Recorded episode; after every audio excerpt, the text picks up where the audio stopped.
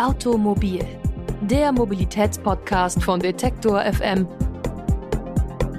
wird präsentiert von blitzer.de, Deutschlands größter Verkehrscommunity.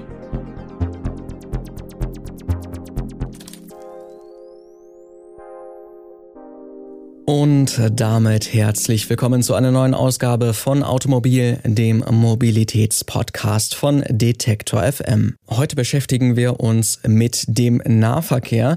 Der ÖPNV wird ja gerne mal herangezogen, wenn es um die Verkehrswende geht. Das Fahren mit Bussen und Bahnen soll dann attraktiver werden. Darüber scheint sich die Politik zumindest einig zu sein. Gerne wird dann davon gesprochen, dass der Nahverkehr ja eigentlich auch gratis sein könnte. Kein Ticket mehr lösen, sondern einfach einsteigen. So der Gedanke zumindest. Doch es gibt einige Verkehrsexpertinnen und Experten, die ein wenig Zweifel sehen, durchaus berechtigte Zweifel. Zu den Kritikern gehört auch Professor Johannes Weyer von der TU Dortmund. Bereits 2018 haben er und eine Forschungsgruppe aus Techniksoziologen eine Simulation durchgeführt, die berechnet hat, wie sich ein kostenloser Nahverkehr auf das Nutzungsverhalten und das Verkehrsaufkommen auswirkt. Zu Beginn unseres Gesprächs hat er näher erklärt, wie die Studie durchgeführt wurde.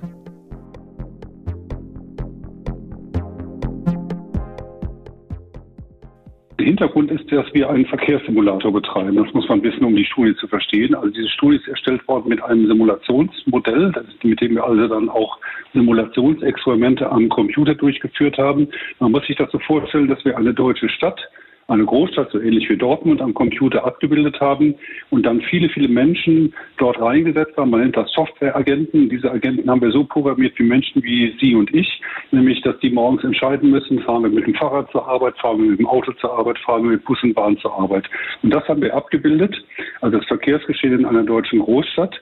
Und nachdem das einigermaßen vernünftig lief und gute Ergebnisse produziert hat, haben wir dann gesagt, okay, jetzt machen wir mal den Nahverkehr kostenlos. Das heißt, wir haben also eine Debatte, die in der Öffentlichkeit vor ja, drei Jahren eine große Rolle spielte, äh, dass man nämlich CO2-Emissionen in Städten senken kann durch kostenlosen Nahverkehr. Das haben wir umgesetzt in unserer Software, in unserem Computermodell und haben geguckt, was passiert, wenn wir den öffentlichen Nahverkehr kostenlos machen.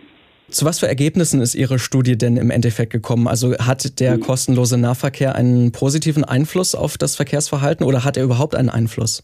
Ja, zu unserer großen Überraschung hat der kostenlose Nahverkehr keinen Effekt gehabt, was die CO2-Emissionen anbetrifft. Also die CO2-Emissionen sind nicht deutlich runtergegangen. Äh, wir hatten eigentlich erwartet, dass das der Fall ist. Wenn es kostenlos ist, fahren mehr Leute Bus und Bahn. Und das war auch tatsächlich so, dass mehr Leute Bus und Bahn gefahren sind. Aber es waren diejenigen, die früher zu Fuß oder mit dem Rad unterwegs waren. Die sind umgestiegen auf den kostenlosen Nahverkehr, während die Autofahrer allein durch den niedrigen Preis oder die, kostenlosen Tarife nicht angelockt wurden und ihr Verhalten nicht geändert haben. Das hat uns ein bisschen überrascht.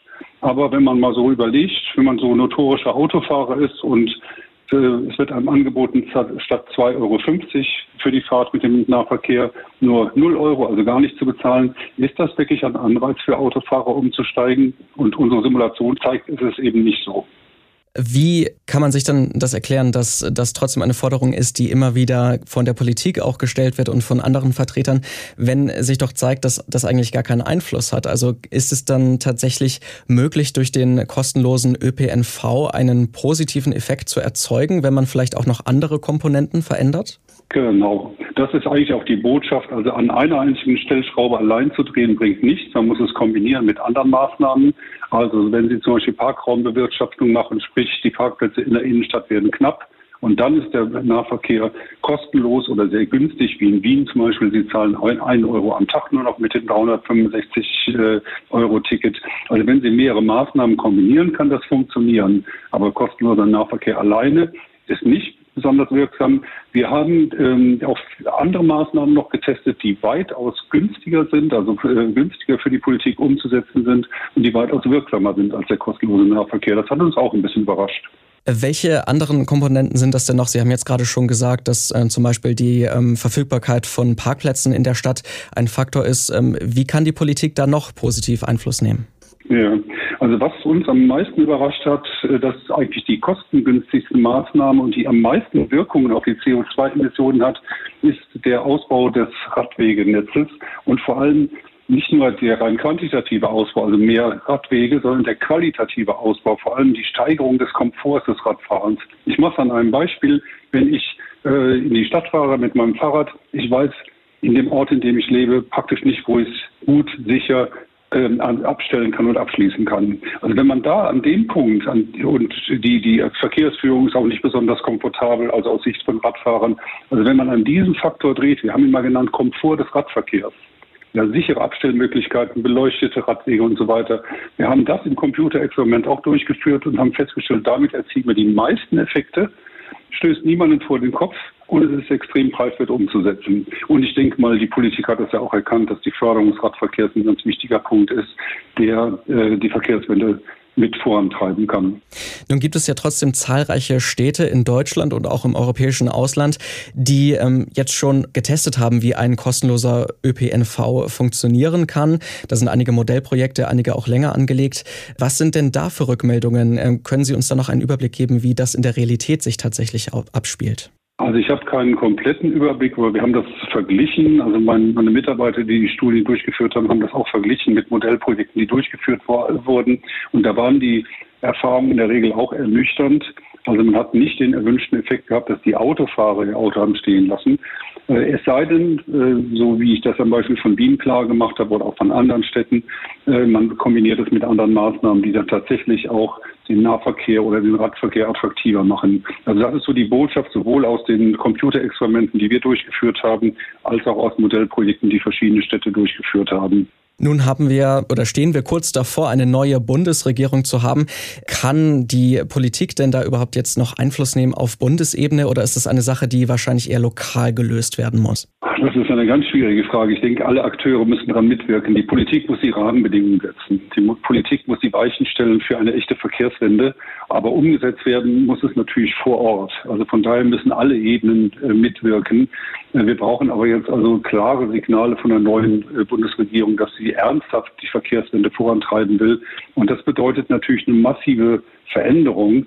Wir haben ja die Energiewende, ja, wir haben es noch nicht ganz geschafft, aber wir sind auf einem ganz guten Weg. Und das Schöne, Schöne bislang an der Energiewende war, sie tut ja nicht weh. Der Strom kommt ja nach wie vor aus der Steckdose.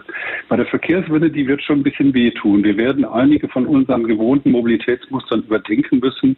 Wir werden nicht mehr überall unser Auto abstellen können. Ja, ich habe ja einen Parkplatz für mein Auto vor meiner Haustür. Ich habe an meinem Arbeitsplatz einen Parkplatz. Ich habe beim Einkaufszentrum einen Parkplatz, am Kino und so weiter. Da werden wir uns umgewöhnen müssen, dass das in Zukunft nicht mehr der Fall sein wird, dass wir nicht so viel Fläche dem Auto opfern können und dass wir dann einfach die Fantasie entwickeln müssen, wie könnte ein neues attraktives Verkehrssystem aussehen, das ja das zukunftssicher ist und ja klimaneutral perspektivisch. Da haben wir noch einen weiten Weg vor uns.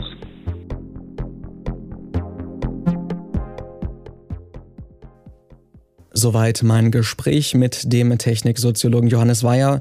Er ist Professor an der TU Dortmund. Eine Lösung für das Verkehrsaufkommen ist der ticketfreie und kostenlose Nahverkehr also nicht, höchstens ein Baustein bei der Bewältigung der Verkehrswende.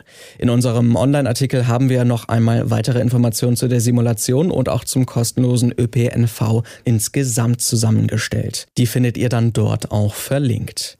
Schön, dass ihr mit dabei wart heute. Wir hören uns am kommenden Montag wieder. Bis dahin verabschiede ich mich. Mein Name ist Lars Feyen. Macht's gut und wohl an. Automobil, der Mobilitätspodcast von Detektor FM, wird präsentiert von blitzer.de, Deutschlands größter Verkehrscommunity.